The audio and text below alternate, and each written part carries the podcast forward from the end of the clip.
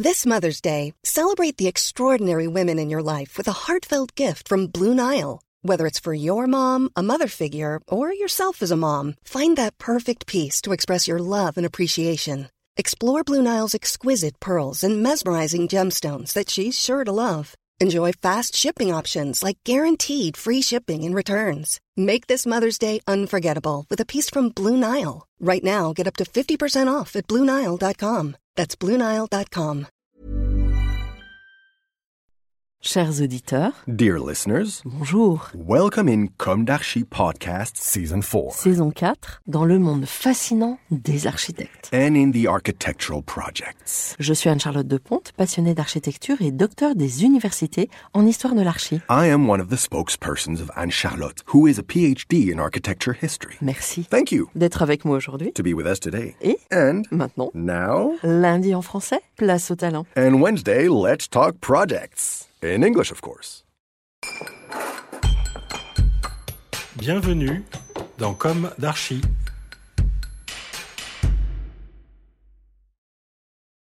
Chers auditeurs, bonjour.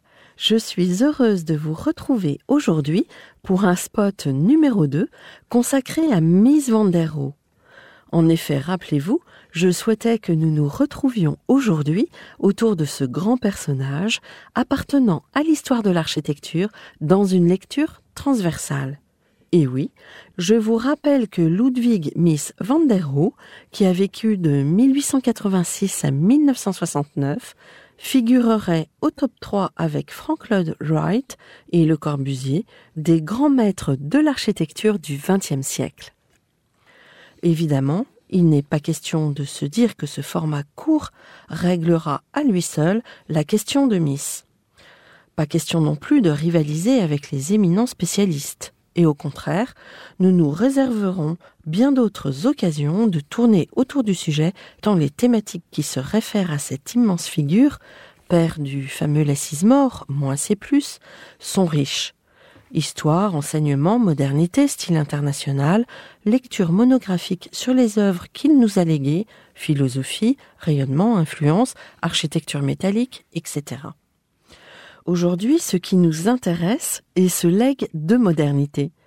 Aujourd'hui, évidemment, ce n'est plus l'architecture dite historique, jugée hier surannée, qui pousse à renouveler la démarche architecturale, mais plutôt cette modernité symbole de simplicité et de vitesse qui a dérivé, et là je ne parle pas de mise bien sûr, mais qui a dérivé donc avec tant d'abus, passant du noble lessise-mort au low-cost cannibale, plébiscité pour faire toujours encore plus de profit avec du moins en moins.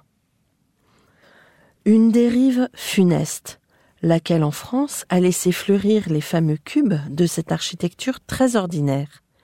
Alors que Miss, lui, qui a passé sa vie à chercher avec un sérieux non égalé, était adepte de la finesse, de la structure, estimant que l'architecture de son temps ne devait pas se résumer à un bunker.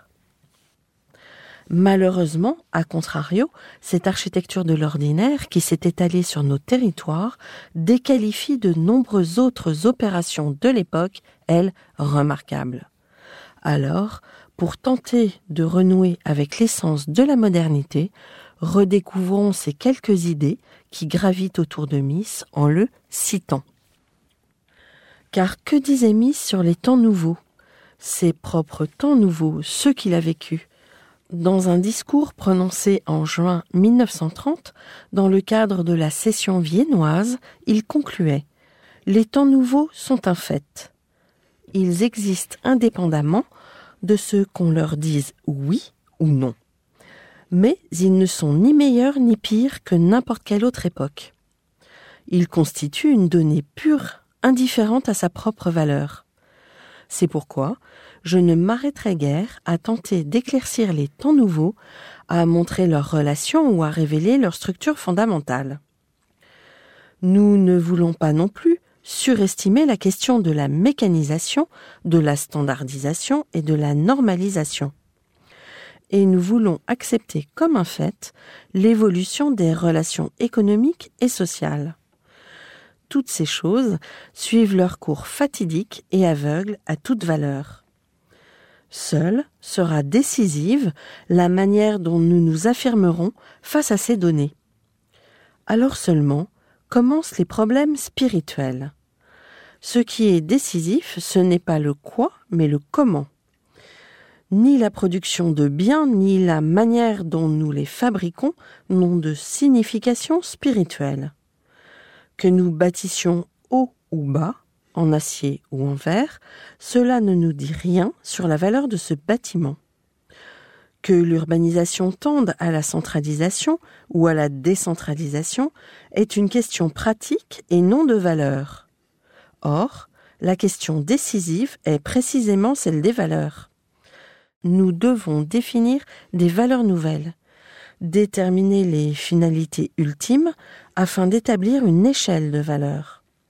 Car chaque époque, dont la nôtre aussi, n'a de sens et de justification que si et seulement si elle fournit les conditions d'existence de l'esprit. 35 ans plus tard, en 1965, Miss van der Rohe, en avant-propos du livre de Werner Blaser, Miss van der Rohe, dit Kunst der Struktur, écrit sur l'architecture de notre temps, deux points, je cite. C'est vers 1910 que je suis entré consciemment dans la profession. Les mouvements Jugendstil et Art Nouveau touchaient à leur fin. Les bâtiments officiels subissaient plus ou moins l'influence de Palladio ou de Schinkel. Mais les véritables exploits de cette époque furent les bâtiments industriels et les bâtiments purement techniques. C'était en fait une époque incohérente et personne ne pouvait ni ne voulait résoudre la question de l'essence de l'architecture. Peut-être le temps n'était-il pas encore mûr pour une réponse. Toutefois, je soulevais la question et j'étais décidé à trouver une réponse. C'est seulement après la guerre, autour des années 20, qu'il devint de plus en plus clair que le développement technique influençait de nombreux aspects de notre vie nous découvrîmes que la technique était une force civilisatrice avec laquelle il fallait compter. Dans le domaine de la construction, la technique en pleine évolution mettait à disposition de nouveaux matériaux et des méthodes de travail plus pratiques qui s'opposaient de manière souvent aiguë à nos conceptions architecturales traditionnelles. Et pourtant, je croyais en la possibilité de développer l'architecture avec ces moyens nouveaux je sentais qu'il devait être possible de mettre en harmonie des forces anciennes et nouvelles dans notre civilisation. Chacun de mes bâtiments était une démonstration de ces idées et un pas en avant dans le processus de ma propre recherche de clarté. J'étais de plus en plus convaincu que ces nouvelles évolutions scientifiques et techniques constituent les vraies conditions de notre architecture.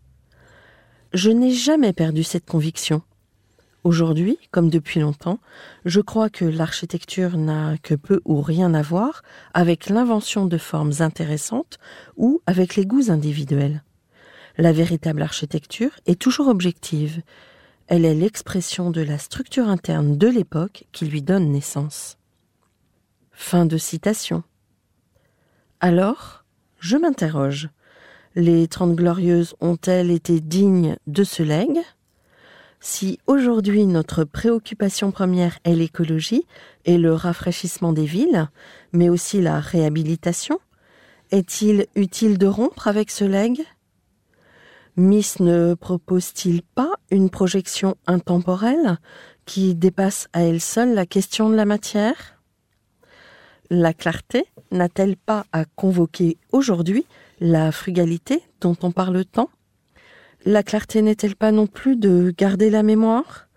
Car comment pourrons-nous réhabiliter si nous perdons la mémoire?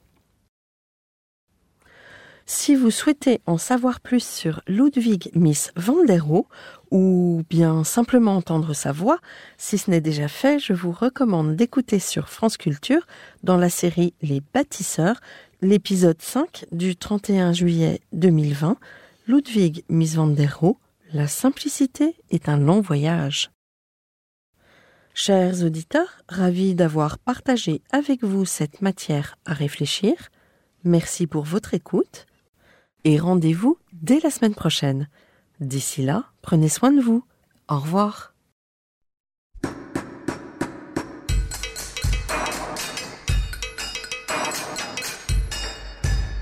Chers auditeurs, merci pour votre écoute. Merci à Julien Rebourg, réalisateur, qui nous accompagne sur la partie son. N'oubliez pas de retrouver nos sujets en avant-première sur Instagram à l'adresse at comme podcast.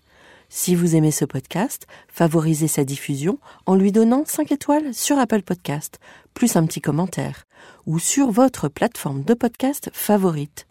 Et surtout, abonnez-vous pour écouter tous nos épisodes gratuitement. À bientôt, et d'ici là, prenez soin de vous.